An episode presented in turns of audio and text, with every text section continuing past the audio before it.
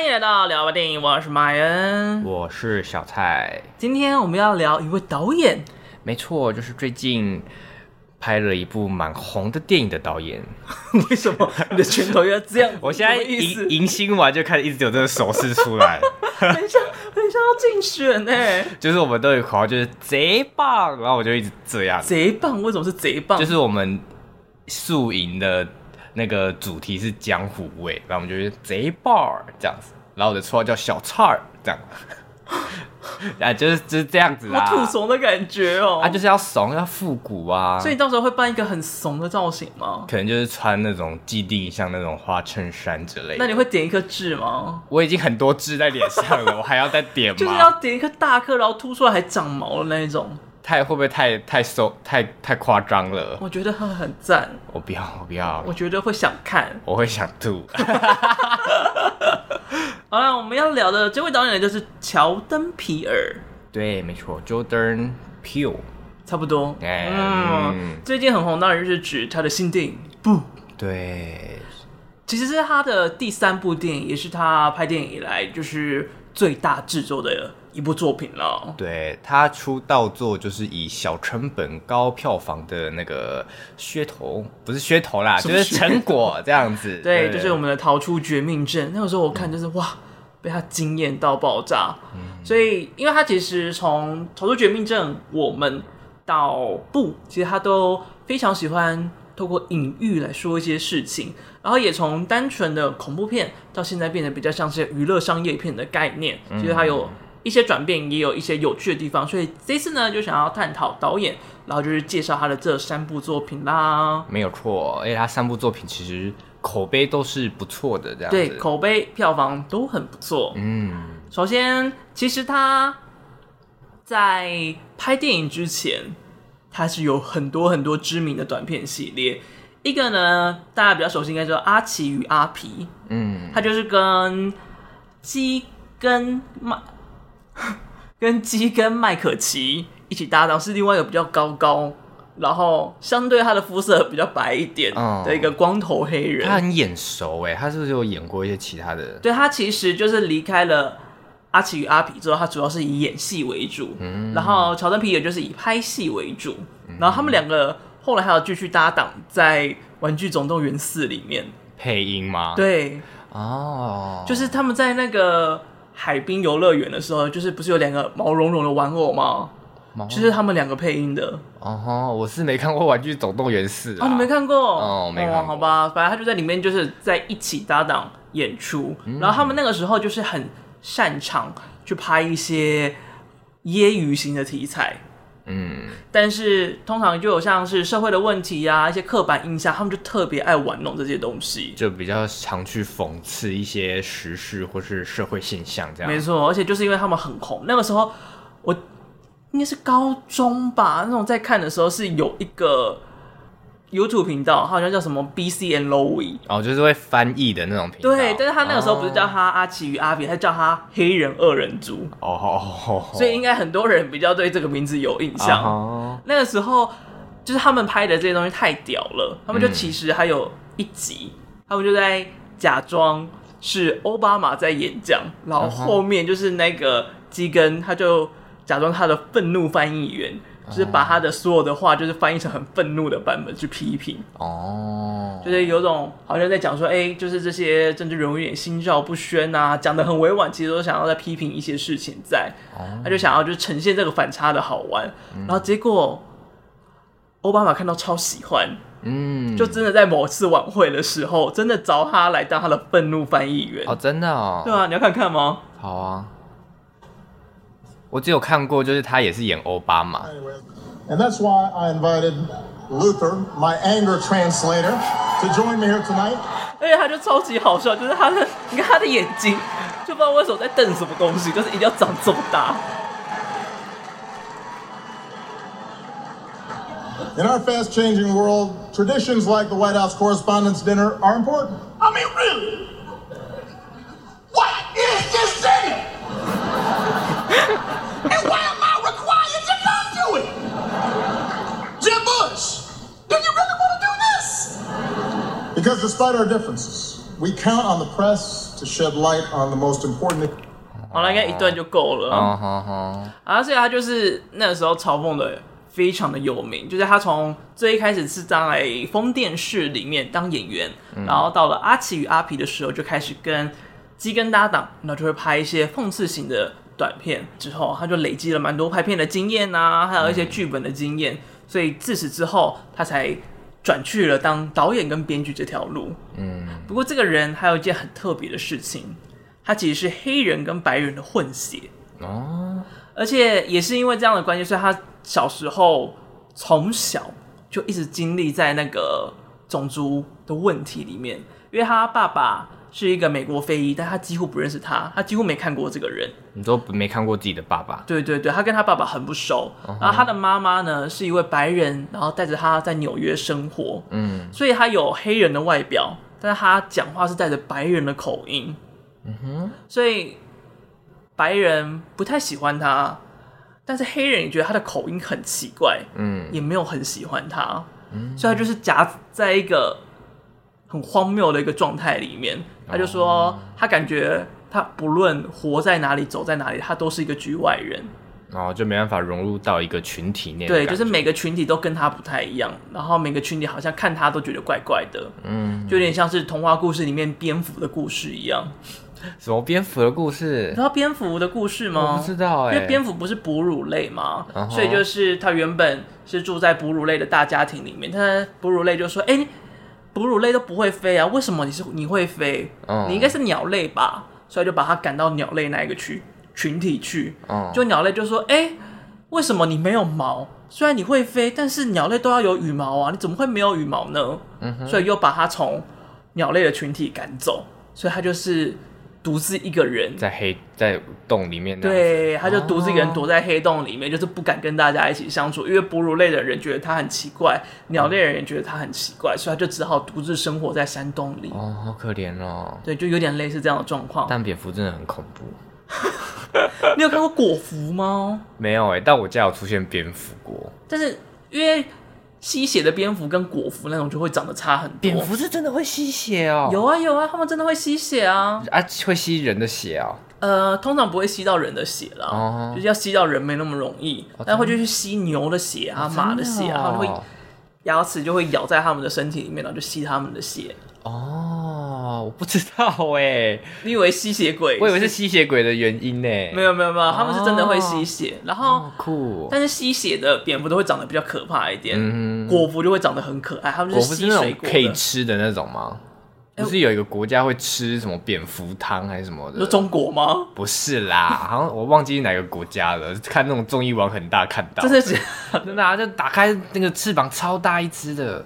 呃，大部分都会建议不要吃蝙蝠，嗯，因为蝙蝠就是它的基因结构比较不一样一点，所以它的基因型的传染病很容易传到人身上来，哦、所以大家才会说很有可能就是蝙蝠带着 COVID-19，然后被人某个人吃掉了，对，然后它就变成是人可以得的变种，哦，恐怖恐怖，对，但是果蝠就很可爱，它会一只毛茸茸的，然后很像一颗奇异果，然后很像长了翅膀的奇异果，啊哈。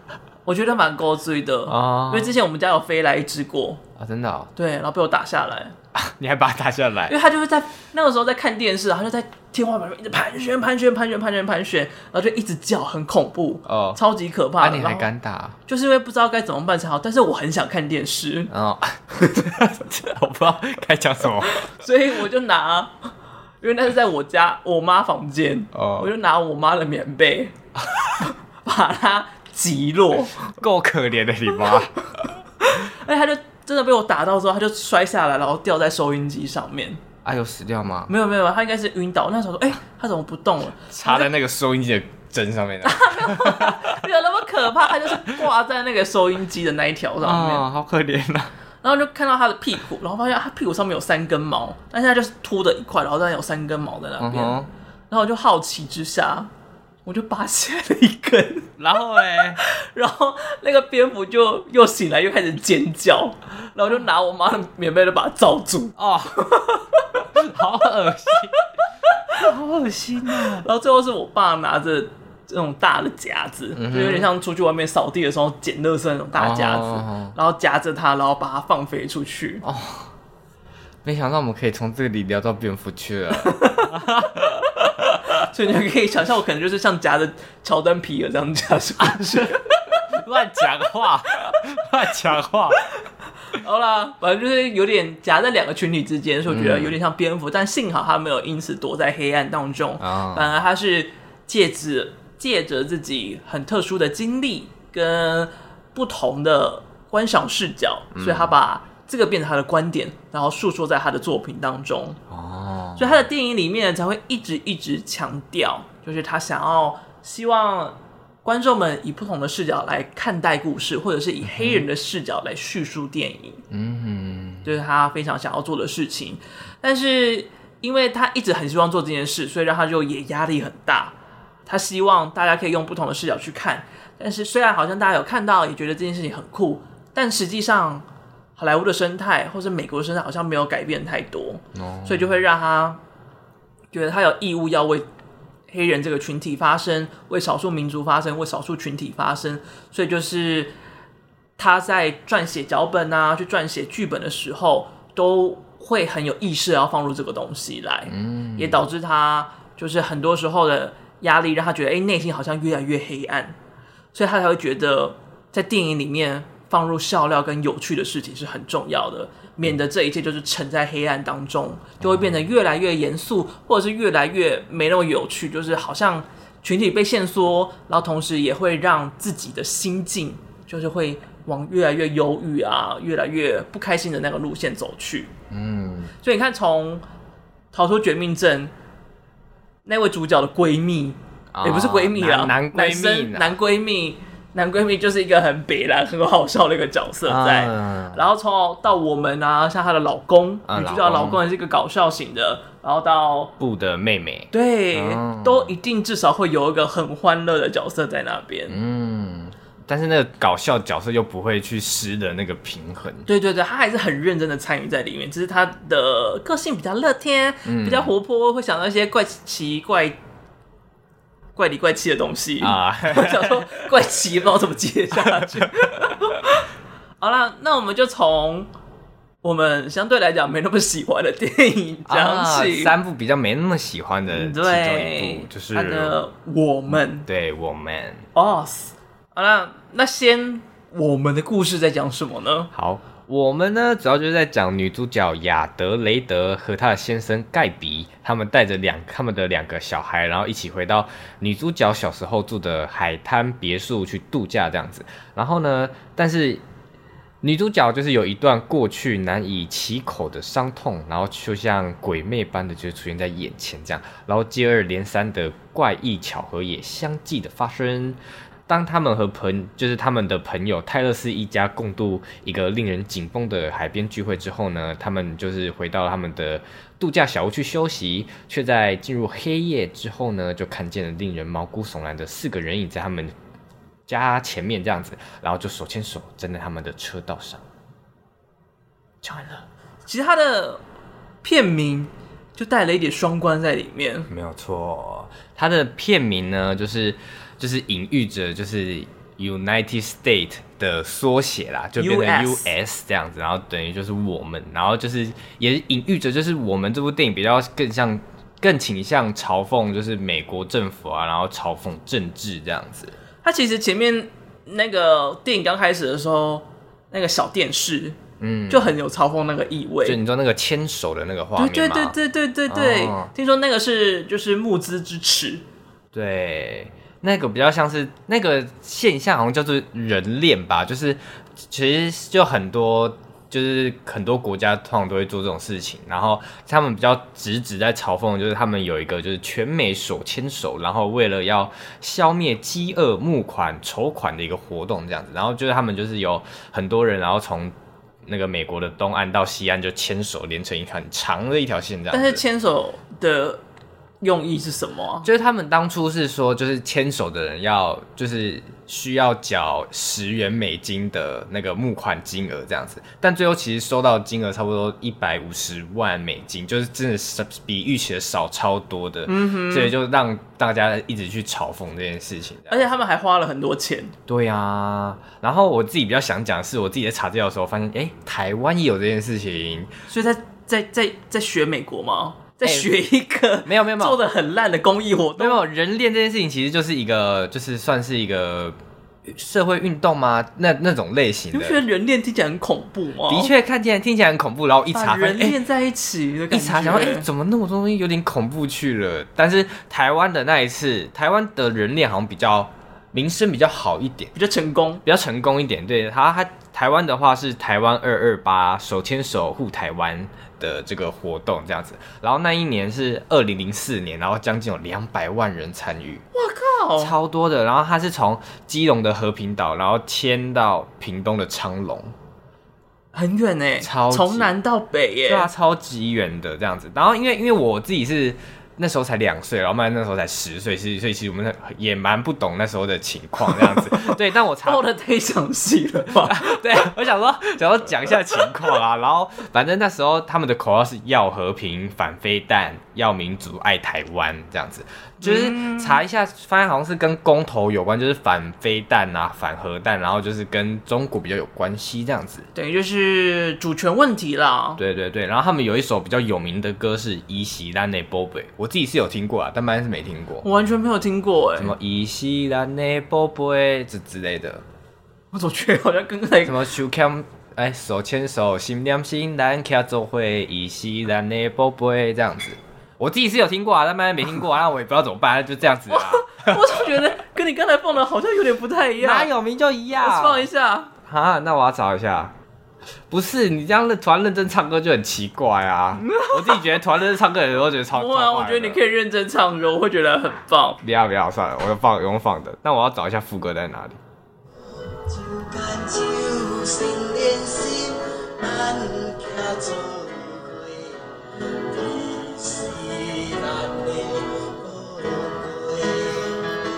好了，有几分像，哦、有几分。我自己是有听过是这一句啦，对，嗯、就自己是觉得蛮特别，原来台湾有这件事情的发生这样子。但现在人链应该不流行，嗯、应该不流行了吧？而且现在疫情那么严重，就觉得嗯，应该是不妥，可能是要隔很长一段时间才会有这件事，有 maybe 才会有这件事情在发生这样。哦，我们敬请期待，嗯、会不会下一次不只是半边的台湾？是我整个千环台哦，那那个那个人要很多哟，不知道一个人跌倒会不会全部人都一起跌倒？不可能，人肉骨牌，好恐怖！我觉得很好看呢。这样医院会医院会整个不会吧？就是一个人压到一个人而已啊，哦，除非就是有一个其中一个很大只的人压到一个很小只的人，但是有这种现象出现，就代表有问题嘛？那希望就不要有问题啊。对吧？嗯，是的、嗯。对，好，那我们回到我们这部电影，我们里面还有一个我觉得很酷的意象，就是他的嘎的啊、哦，对，嘎多的话呢，就是他那个导演皮登。乔登皮尔，Oh my God，他的专题我们这样子在讲。乔登皮尔呢，他就是自己是说他想要把那个日常生活的用品变成一个武器，嗯，对。然后剪刀呢，也就是因为剪刀，如果你把它拆开来，就是两面一样的刀刃，但是它相反排列嘛，所以就代表也是隐喻着就是这个电影里面在讲的相反世界。然后他那个剪刀的那个上面那个手柄的部分，也很像那个两个相反的人头，人头，嗯、对呀、啊。所以他其实，在想的时候都有想很多，就是结构性质。相似啊，或者可以相映衬的东西，嗯，来做，对，而且也你知道，也是因为这个剪刀，他选择使用兔子啊、oh,，Why？因为他觉得兔子的耳朵很像剪刀啊，oh, 的确，而且乔登皮尔本人超怕兔子，怕兔子，对，他在采访的时候，他怕抱兔子，哦、uh，huh. 他说，你有看过兔子吗？兔子的眼睛，哦、uh，huh. 你仔细看，他说他的眼睛。你可以看得出来，他绝对是一个反社会人格。我想说，太夸张了。我以为这是有什么隐喻，原来是他自己认为。对，他自己很害怕，Okay. 他觉得就是兔子就是反社会人格，这也太个人因素了吧？但是你有看过那种实验型的兔，就是它的眼睛不是黑色，而是白色，中间有一点的那一种，嗯、然后旁边还会有那种肉色的一圈，嗯哼，那种就会真的有一点点可怕，而且。以前就真的是有兔子的恐怖片，嗯哼，就是它也是动画的，然后是就是在讲在原野生活的兔子，然后为了要争取彼此的土地，所以他们就互相撕咬，那个画的超级恶心。哦，原来兔子是那么残暴的生物哦。呃，兔子繁衍的很快，所以他们也会争土地，然后所以他们互相撕咬，也会有咬死自己小孩的状况，然后也会有自杀、集体自杀的行为出现。哦，这么悲观？呃，就是为了要生存，所以他们其实除了长得可爱以外呢，他们有很多生存的行为会出现啦，嗯、就是一个正常的状态。所以反正他就是觉得兔子都有反社会人格。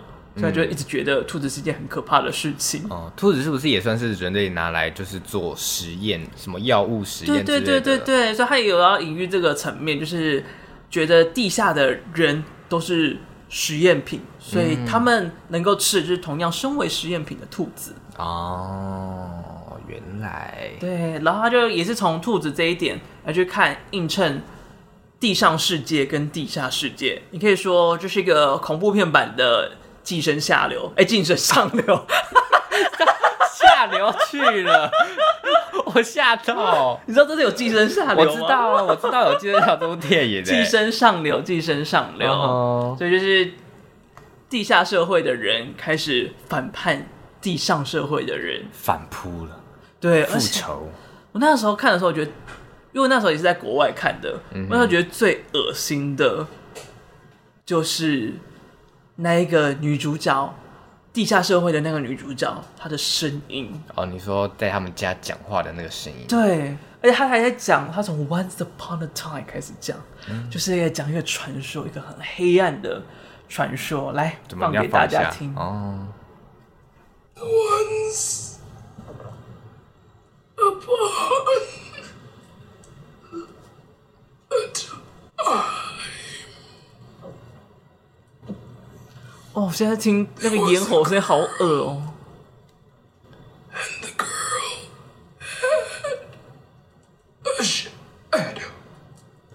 好，我们就听到这边。A girl and a girl in the shadow，是吗？A girl and a girl had a shadow。哦，had a shadow。对对对，就是一个女生跟那个女生的影子。嗯。而且我觉得啦，它应该有借鉴一个安徒生的童话，它就叫做《影子》。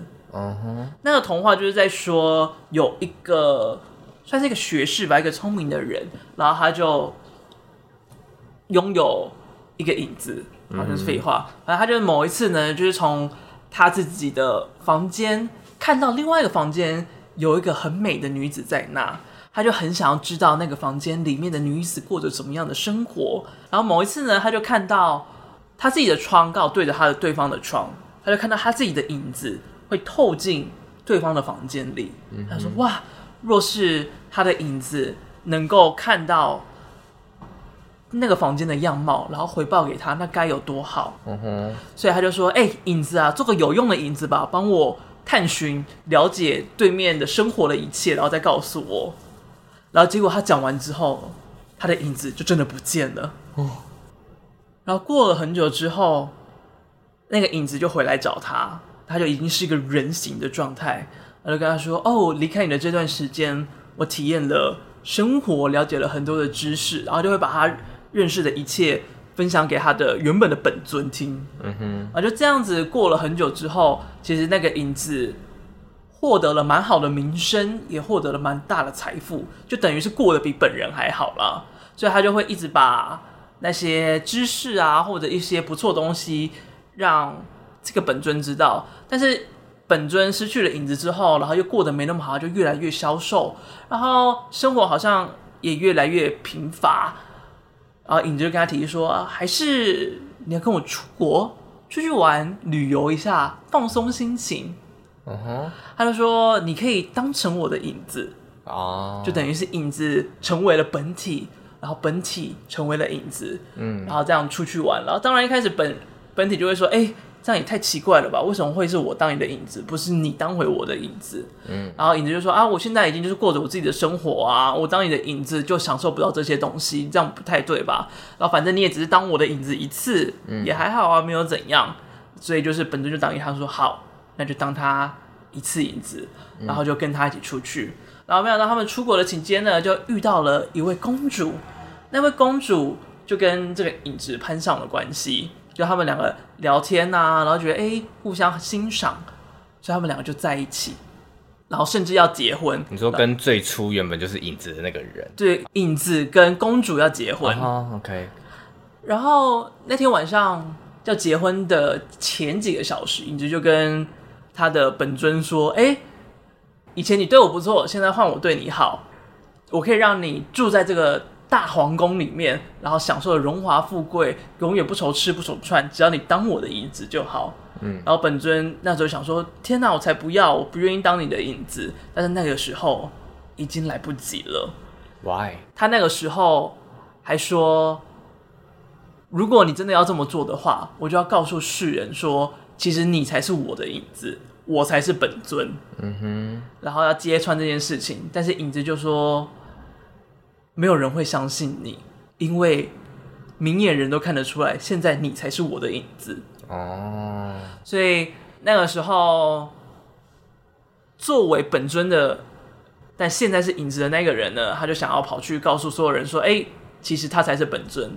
但是真的如影子所料，影子就跟公主说：“天哪，我遇到了一个很凄惨的事情，就是因为我的影子太聪明了，他误以为他才是人，所以公主听到就说：好，那我帮你解决。她就把她的影子给解决掉了，所以原本那位本尊呢就被杀掉，成为了影子里面的一团黑影，而那位影子就真的顶替了本尊，成为了。”那个人，并且跟公主结婚，生活在那大皇宫当中。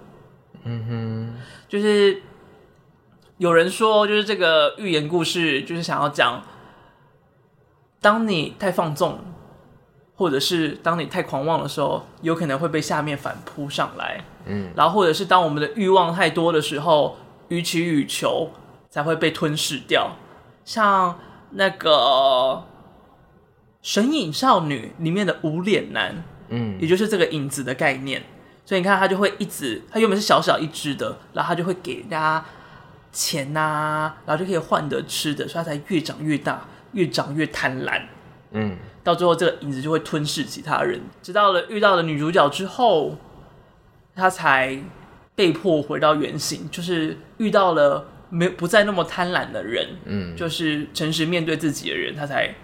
恢复了他原本影子该有的样貌。嗯，而且导演就说，他一直觉得分身这个题目让他很很有感兴趣，所以他一直就很想要做这类型的题目。哦，你知道分身的传说吗？分身又有故事是不是？对啊，就是有传说说，当你看到跟你自己一模一样的人，代表说你的死期将至。啊，真的哦。就其实真的蛮多动漫啊、游戏啊，都会提到分身的这个概念。嗯，然后甚至有两个名人，美国第十六届总统亚伯拉罕·林肯跟日本的作家芥川龙之介，他们都据说啊，在他们死前的时候有看过自己的分身，然后不久之后他们就过世了。哦，所以这个传说就是一直盛行在各个国家里面。真的假的啦？对，就是当你遇到了跟你长得一模一样的人，那他可能就是要杀你的。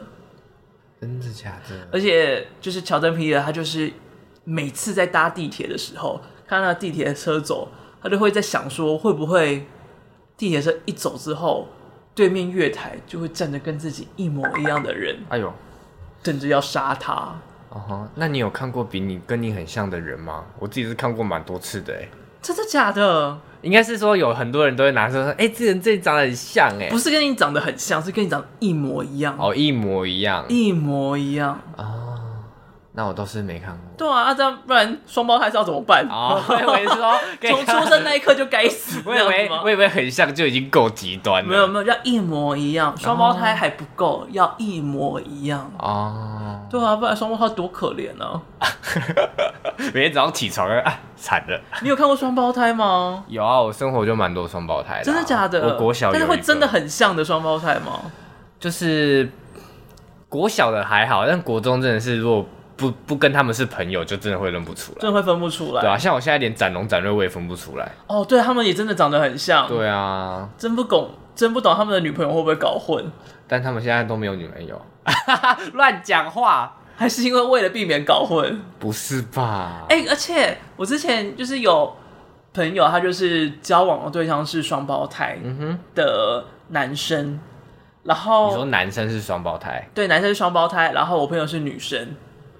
然后就是因为那个双胞胎都蛮好看的，然后他们就会一起去健身，然后去健身的时候，大家的目光就会真的集中在他们身上，嗯，然后就会觉得，哎，就是两个长得一样的人，然后又都蛮性感的，然后，然后他就偶尔会幻想说，会可不可以跟他们一起三个这样子？对，Oh my god，Oh my god，那要他们两个愿意，他就一直有这个幻想在，然后就据她男朋友说。超常会发生有人这样子瞎想啊！我以为我以为很常会有这样子做的，我会吓到、欸。没有没有没有很常这样做，或者是有这么做，他没有跟我说。但是他就说，通常如果他们一个人去就没差，但是如果他们两个人一起去，就很常会被搭讪啊，然后就会很想要就是提出这种诉求。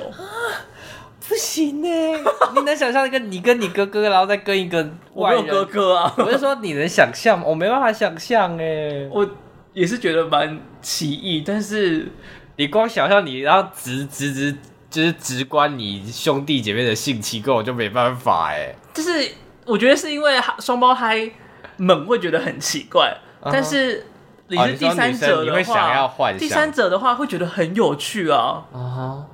就是跟两个一样帅的人或者一样好看的人，然后一起缠绵，那么累，要多累，要多累，累死人。所以我那时候听到的时候就觉得很有趣，然后就是还有遇到其他组的双胞胎，他们都有就是听闻过或者是就是遇过类似的事情。要不要问问看你的双胞胎朋友？不要，对，是没有双胞胎的朋友都是女生。那应该也会经历过被询问，我觉得会有啊，我不敢问了，我是不敢问，怕被蛮久没蛮久没联络了，突然问这句也是蛮尴尬。然后一开始就问说，哎、欸，有没有对你们就是就是双胞胎姐妹然后有性幻想过？你会立马被检举又封锁，不行的，不行的，去啦去问问看了。然后我们我们可以继续聊了，播放吗？对呀，啊，那我们就接下来 move on 到他最新的这部电影，没错。不不，在讲什么？好，不，这部电影呢，就在讲男主角欧杰沉默寡言，然后他跟他的爸爸一起经营家族企业海沃驯马场，然后平静的生活呢，却在父父亲离奇死亡后就变得一团糟，然后面临驯马场要倒闭的时候呢，OJ 就跟妹妹安发现了天空有异象。发现此事的他们就欣喜若狂，决定拍下惊奇画面，然后放到网上大捞一笔。没想到却引来了杀身之祸。你觉得这部片有恐怖吗？我觉得这部片没有恐怖，哎，就是可能惊悚顶多。嗯哼嗯哼，然后我，我自己是蛮喜欢这部片的啦，就我觉得它的视觉效果真的是贼棒，然后 又要贼棒，好啊，就贼棒。然后它有给我一种，就是因为我自己是连预告片都，就我只有看前导预告。然后我就我就是完全不知道什么事，我就完全不知道发生什么事，我进去看，然后就是真的会有一种哦，原来是这样哦，又有又有一个新的东西都一直在被挖掘、挖掘的那种感觉。但是你觉得，就是他把 UFO 变成是一个生物，你有觉得很惊奇吗？我自己是觉得蛮惊奇的啊，就是发我忘记他那时候讲的点是什么，好像是说他有灵性吗，还是什么的？然后就说他其实是一个生物，我就觉得 Oh my God，是生物这样子，因为他真的是外表真的看起来真的是蛮像飞碟的。你之前有看那种大怪物的电影啊，或者什么咸蛋超人啊之类的？咸蛋超人哦，可能看过一两集吧。嗯，超就是超人力霸王哦，哦之之类的，就是很少啦，但至少有看过。啊，我在想说会不会是因为这个的关系，就是它是怪物这件事情对我来讲好像蛮理所当然的。哦，你是蛮常看过那些？我小时候超级爱看咸蛋超人，Really？而且你知道咸蛋超人要有新的电影？啊，你说最近吗？对，即将好像九月还十月的时候要上映新的超人力霸王的电影，啊，然后你很期待这样子？我很期待，因为他是安野秀明谁当导演？OK，我刚那个谁会不会太没礼貌？有，我 说谁？安野秀明，啊。你今天跟我讲了蛮多东西，我都说对，我今天跟你讲日本导演，你一个都不知道是谁？我说谁？什么没看过？哎，拍谁？正宗哥吉拉是拍的。哦，还有《新世纪福音战士》也是他拍的。OK，有听过。而且像这次里面那个飞碟怪兽，它最后不是变成一个大天使的形状？对啊，就变成像很很多丝，就是一那叫什么啊？缎带缎带啊，在飘逸在空中那种感觉。很多人就说他应该有参考，就是《新世纪福音战士》里面那些天使那些使徒造型哦。对，所以安野秀明呢，也是一个非常重要、启发很多人的一个导演呢。嗯，非常期待他的《超人力霸王》。好啊，那在。补充一下，就是《布》这部电影的感觉，就是也有在致敬史蒂芬·史皮伯。为什么呢？就是因为他史蒂芬·史皮伯在一九七七年有一部电影叫《第三类接触》，嗯，然后它里面就是也是有飞碟出现，然后它飞碟就是一样，就是如果它经过你的时候，然后你你就是它经过你，然后你那边就会失去电力，然后也会影响一些天气啊之类，就跟《布》的那个设定是蛮像的这样子。但我其实也蛮喜欢的一点，就是他沿用了这个设定，然后去探讨的是新时代跟旧时代，好像可行跟不可行，也没有所谓的优跟劣。嗯哼，就是他们想要拍那一个大怪兽对出现的时候，但是发现因为有磁力干扰的关系，所有的数位相机。哦，监视器啊，对对对，只要要用电的，通通都不能用。嗯、所以他们最后就找了那个知名导演，就是拿胶卷来拍摄，才有办法拍得到它。嗯，但胶卷有它的难度啊，因为你要一直换嘛，来，还没转转转转转转，来这边转转转转。对，所以还有它的不方便性在，但它才有办法拍出一些比较特殊的画面。嗯，而且就是也是因为去访那个少年的安娜的时候才知道的，就是因为胶卷它靠的是透光。嗯，所以它会把那个颜色分层出来，所以你可以透过你去把那个颜色洗的浓啊，或者是淡，可以洗出不一样的效果。所以有一些可能看起来很不清楚的东西，其实它的光都还会有淡淡的印在上面，就是再不清楚、再淡的东西，它都可以把它变得很清晰出来。你说在洗成负片的那个。对对对，在那个过程当中可以洗得出来，但是数位的话，因为它就是等于是用粒子的方式记录，哦，所以它就没有办法做出这样的效果来。哦，就是模糊的东西、淡的东西，它就只能是淡的，它没有办法因此变得很清晰。等于是看它底片冲洗的程度去看它吗？因为我自己是有洗过底片嘛，嗯、然后要、嗯、要先显影啊、定影啊、水洗啊什么的。对对对对，所以就看它时间长短就去。对，它就是你照射时间的长短，然后你再去洗的时候，你就可以操控你要显示的颜色有多多，显示的颜色有多少啊。然后假如就是某个哎蓝色特别的淡，那你可以把蓝色单独抽出来，让它把它洗久一点，让它的蓝色再更多一些。哦，它就是有这样的操控的效果在。哦，所以就是底片有它好玩跟独特的地方，所以也难怪这么多人会喜欢玩底片相机，因为它可以操作或者是。跟表达出来的惊喜效果是比数位相机来的更多的。对，那个底片相机的惊喜感会更多一点。嗯哼，嗯哼，这就是一个大家很喜欢的地方。那你有觉得它的星星很可怕吗？你说打打人那个桥段吗？那、啊、是有点小吓到哎，就是在那边揍人啊。但是其实这部片真的是。我第一次觉得他这三部电影，我觉得最血腥的还是我们啦，嗯、就是比较血腥的部分。再可能就是布吧，逃出绝命这种倒是觉得还好。逃出绝命就没有什么血腥的部分啊，可能开脑吧、嗯。对啊，开脑那一这但也还好啊，就一点点而已。嗯，在那个星星的时候就觉得很酷，就是那边就是有种想要表达他的意思，就是你没有办法操控一切，嗯，就是你不能够自傲到觉得。你可以这么做，你可以奴役这些生物，或者是要求这些生物们、动物们要遵从你的任何一个步骤，然后被拿来当做娱乐或者一种商品去对待，这样。嗯哼嗯哼。但那个时候，星星疯掉，然后对到那个牙医小胖男孩，嗯，却突然回复理智那边，我还是觉得太突然吗？对啊，我还是没有看懂那一块。哦。那那那一段我是可能会想说，就是因为他他等于是躲在桌子底下嘛，然后有那个桌布的遮挡，嗯、等于算是他没有直观的去面对到那颗星星，没有直看他的眼睛。对对对，可能对星星来说会比较能够安抚到他自己吧，我觉得啦。但是为什么正眼看人就是一个挑衅的行径呢？这的确是一个。对啊，不是都说要。那个看别人的眼睛，这样比较真诚，比较礼有礼貌这样子。对啊，为什么就是面对动物的时候，这好像就是一件可怕的？还是因为就是直视眼，就有种你要跟我说什么，但是说的东西不知道是什么，就会有可能被解释成挑衅行径。哦，或许有另外一种含义在里面吧，也说不定。我们鸡斗啊，我们鸡斗啊！但是他那个时候就是看着他，然后隔着那个布帘，他要突然恢复冷静，然后又要击掌这样子。对，我就想说，所以前面是中邪吗？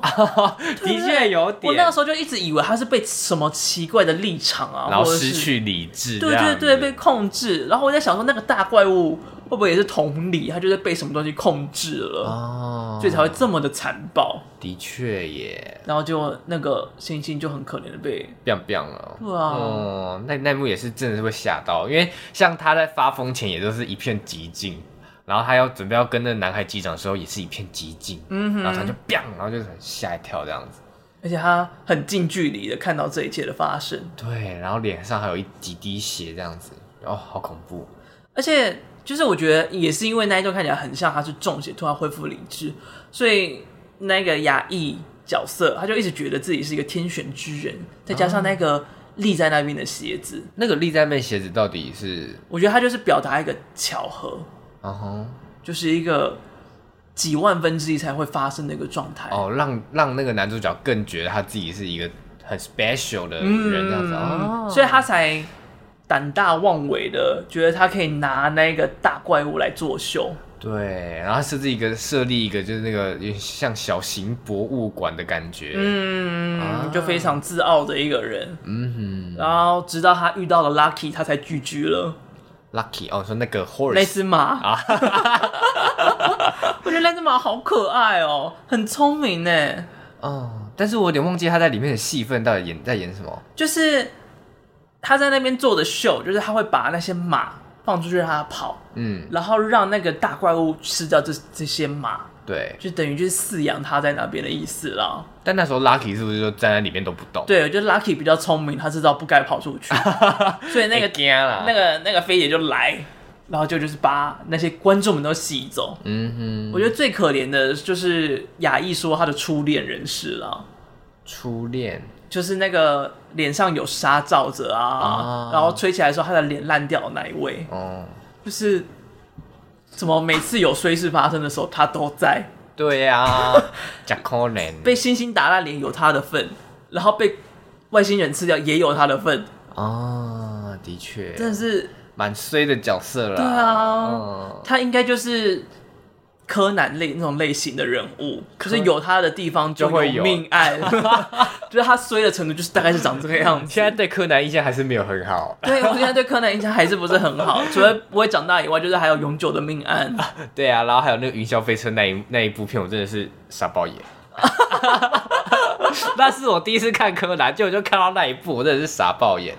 啊，没有办法，他人家第一集的故事嘛，也是也是啊，也是啊。对，他的第一集故事就是在云霄发生云霄飞车上面发生了一个命案，然后杀他的人呢是一个体操选手，对，他可以在云霄飞车上面高速进行的时候，在山洞爬到前面，然后甚至拿那个珍珠项链这样丢出去，咻，然后他就断断头这样，嗯。吓到我！我觉得应该会是那个体操选手先死吧。我是觉得挺荒谬的。我觉得他有点太强了吧？嗯、呃，在高速行驶的 云霄飞车，然后在看不见的状况下可以做这么多事情。哎呦，好想看哦！他不会套错人吗？好想看哦！可以在断轨玩吗？好想看。还是你下次就坐在柯南旁边？哦、oh、no！我连云霄飞车都不敢坐。你不敢坐云霄飞车？我我怕高啊！哎、欸，我人生但我怕高，我也会去坐云霄飞车。我人生的创举应该是剑湖山的冲锋飞车了。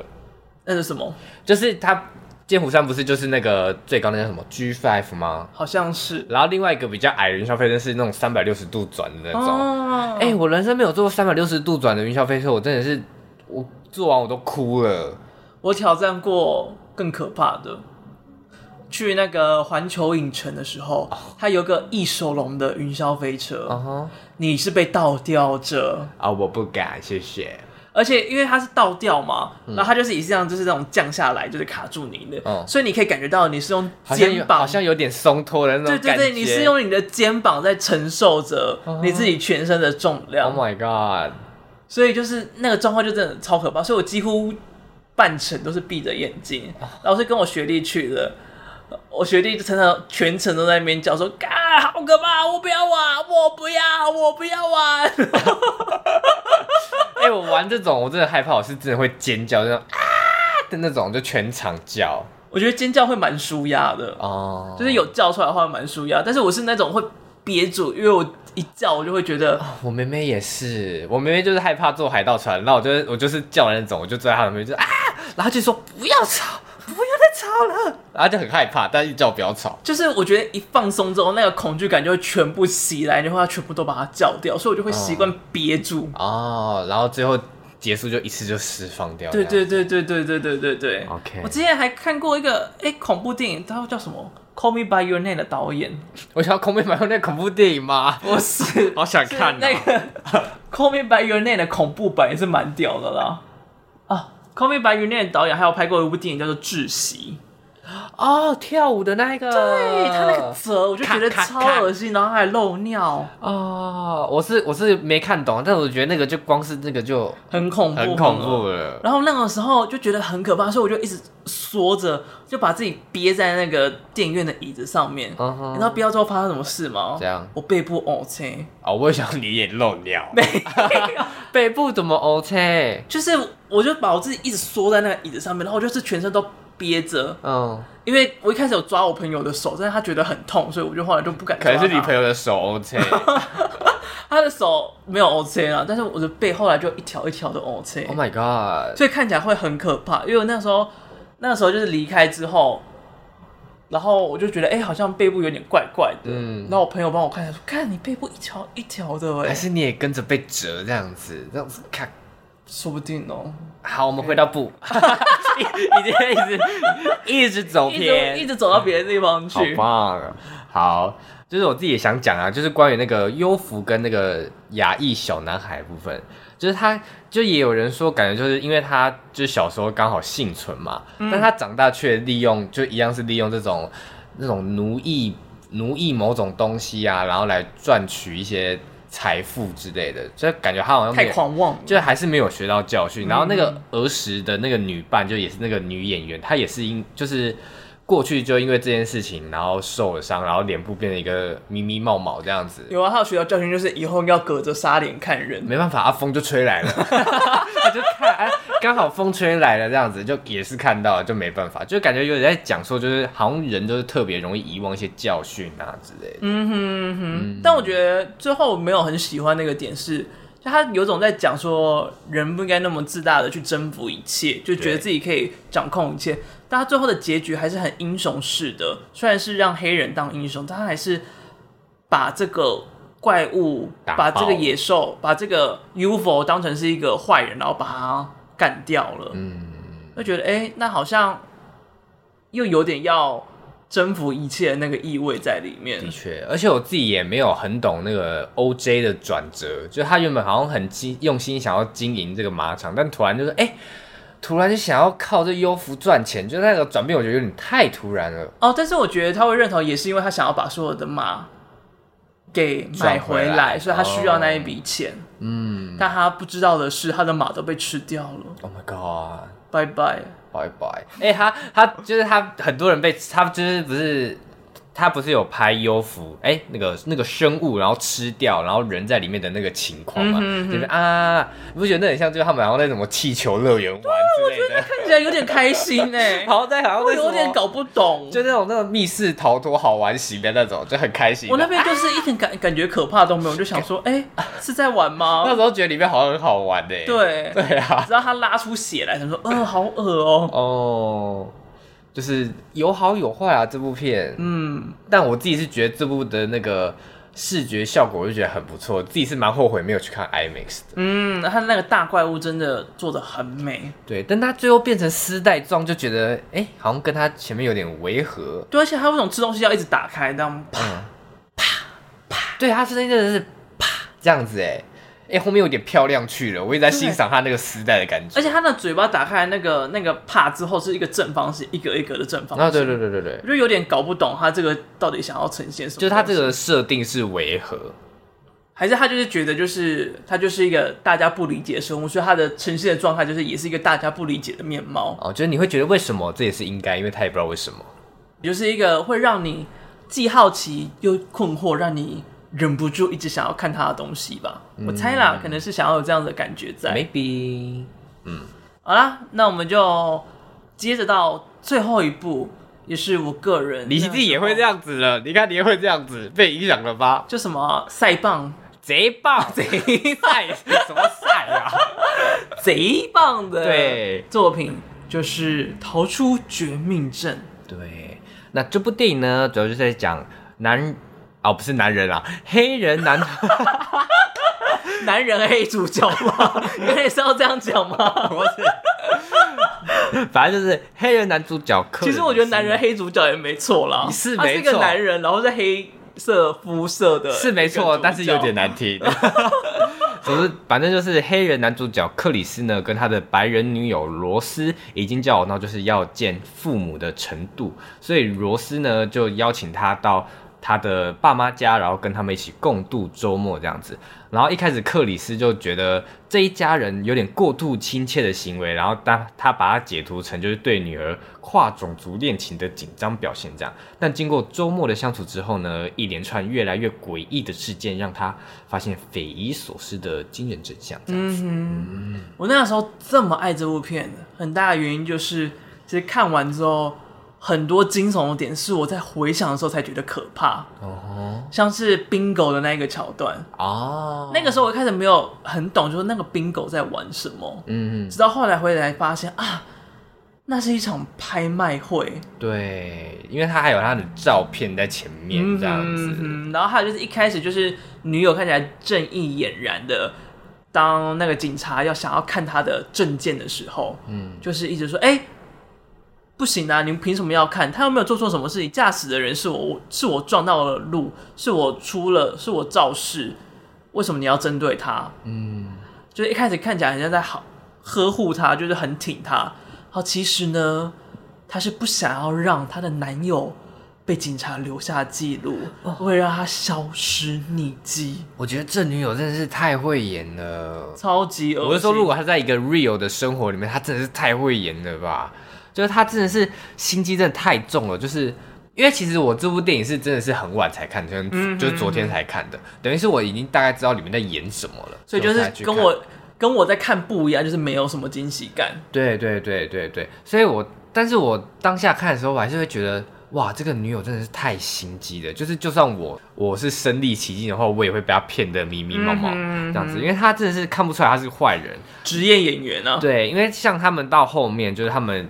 就是她那个男友已经觉得这个家怪怪，想要回家之后，他们不是发生争吵嘛？嗯哼，就是在拍卖会的那个时候，对。然后她最后那个女生还最后提议说啊，那我们回家，这样子，我就觉得哦，太好了。然后还在那边找钥匙，就是找不到了，快哭的模样。找找找找找说啊，在我这，这样子就哦，有个心机的鸡掰了。然后最后还面无表情的打电话，这样子就觉得，Oh my God！如果说我会被骗，真的。但是我觉得，就是他最后那个面无表情那段，我就觉得太多，太刻意了。对对对，就是故意让他面无表情，然后穿全白的衣服，然后还让他喝牛奶跟那个 cereal 要分开来吃。哦、但是很多人就说，他就是想要透过那一幕去呈现，很多人在那边讲说，哦，我们要体谅其他种族啊，体谅其他人啊，讲的很好听，但实际上做的。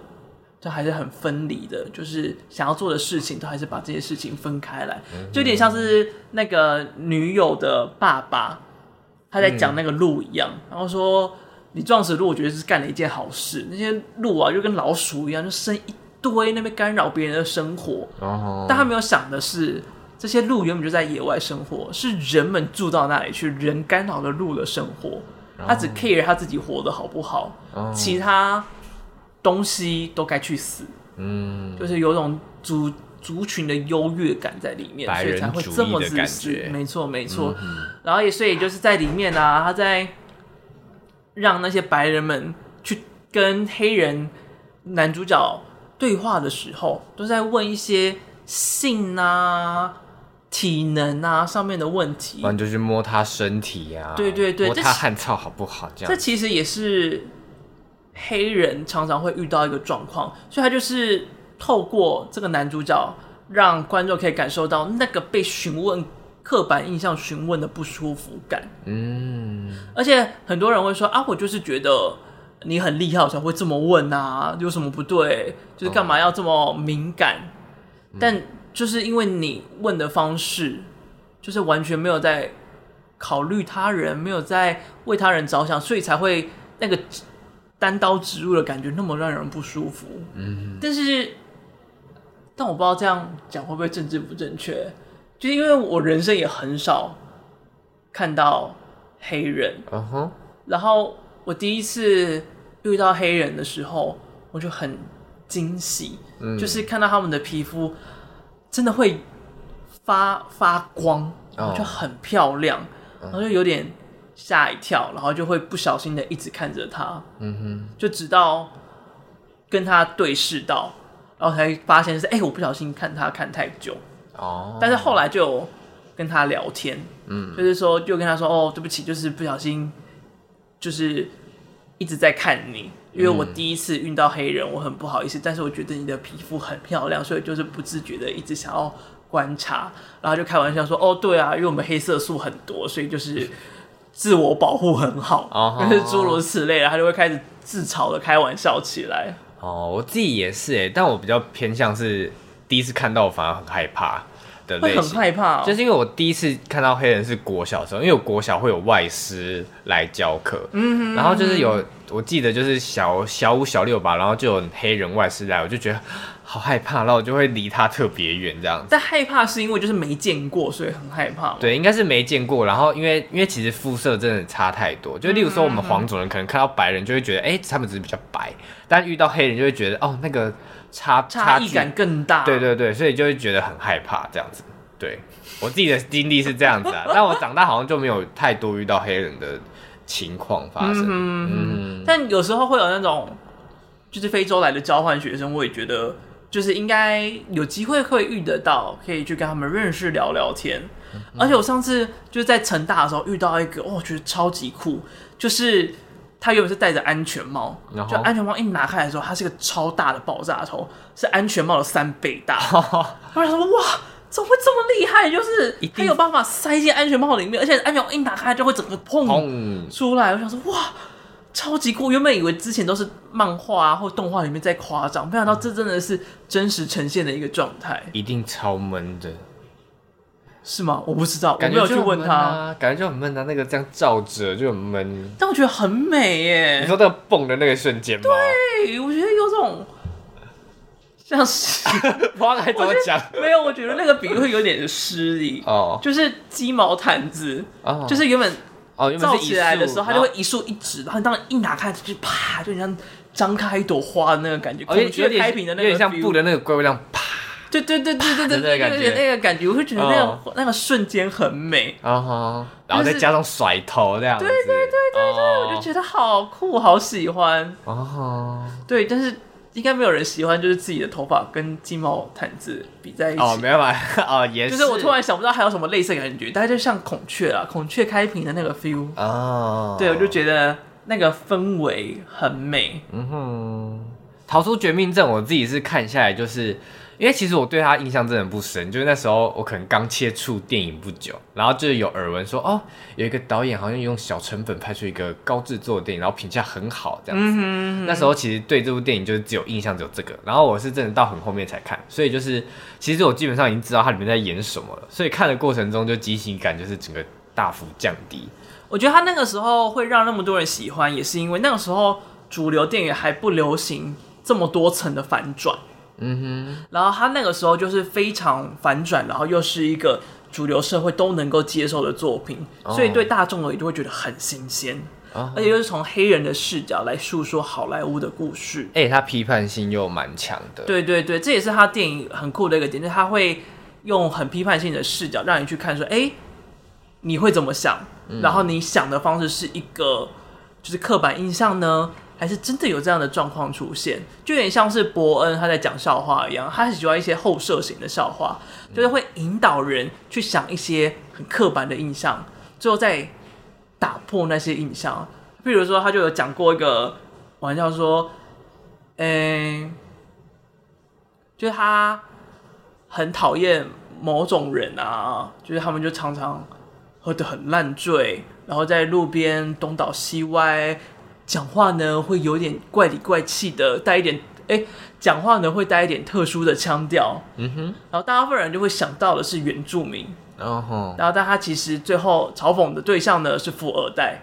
哦，就是当大家都觉得哦，他要讲原住民玩笑，他要讲原住民玩笑这样期待的时候，就代表说你其实内在有思考，有那个刻板印象在，对，有那个刻板印象在，但他其实要说的完全不是这个东西。啊，所以他就会很喜欢开这类型的玩笑，就是会让人觉得，哎、欸，他说这种玩笑之后，观众是错的，就是会让你去想一些不正确的东西，然后让你去反思，其实你内心就是你知道这些是正确不正确，但你内心还是会想很多这件事情，但去想不代表不对。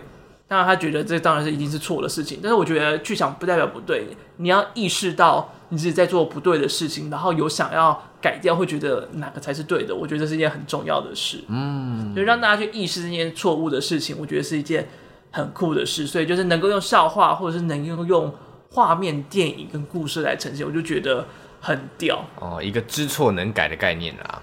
对，让观众可以知错能改，嗯、但是能够知错能改的人应该也没几个，应该不多啦。但是让大家知道，哎，这其实里面有错有地狱梗在其中，还是一件很厉害的事情。嗯，啊，这就是这位导演其实蛮大一个特色，就是他很会用后设型的藏匿一些关键跟一些梗在其中，然后让你自我发现，就是哎，你可能有一些刻板印象，或者是哎，原来这一幕想要。展现的事情是这个样子，但是你误会了他。对，而且又很喜欢拍那种恐怖悬疑类型的片，但是都有搞笑成分在里面。对，呃，而且都维持得很好，这样子不会因为有搞笑成分就打乱那些恐怖的营造啊，或者是故事的氛围。对，而且真的是蛮少会有那种 jump scare 之类的，在他的电影里面。有啦，还是有几个啦，像枪杀猴子啊啊，对对对对。或但那种那种像逃出里面那种暴冲啊，那种就是那种慢慢逼近的恐惧，嗯、不然就是那种他在跟他们照镜子的那种。但是我觉得他很会操弄，就是人不知不觉让你觉得可怕的一面，嗯、像是在《逃出绝命镇》里面那一位爸爸，就是他看起来很和善，但他讲出来的话就会让你觉得不太对，哪边不太对，怪怪的。嗯、然后还有。部里面的那一位亚裔演员，嗯哼，就是你觉得他好像只是一个很自豪的人，然后就是经营这个地方很完善，但还是可以感觉到他哪里怪怪的，会让人有种不太舒服的那个氛围在里面。哦，的确，就是我觉得他很会拿捏那个在正常跟不正常，或者是在。违不违和的那个界限里面，我觉得他很会拿捏，就是让那个人很真，但是又觉得他哪里怪怪的，会让你有种警戒雷达在作响的那种氛围在。嗯、的确，部里面的那个牙医真的是我自己一开始没有感觉到他有不对劲，直到他拿那个马要给那个怪物吃的时候，就觉得，嗯、哦，原来他是这种人的那种感觉。对，所以就是他不止在恐怖的氛围跟欢笑的氛围拿捏的很好，还有在人性的氛围上。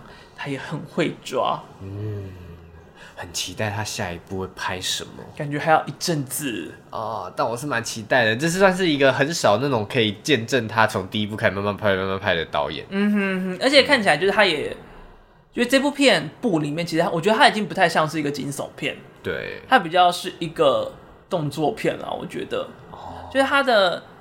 类型有点在转换，就是他的叙述故事的方法好像也不只局限在惊悚上，嗯，所以可以期待他之后会有更多更不一样的作品出现。我觉得，对啊，所以他之后拍一个温馨的片说不定，温馨然后还要反转，然后再搞笑的，那应该是那个吧，就是生死第六感，就是他一开始是很恐怖片，你说 Seven 那个吗？不是，不是，是那个哦，是鬼片那个，对对对对对，你说小男孩那个。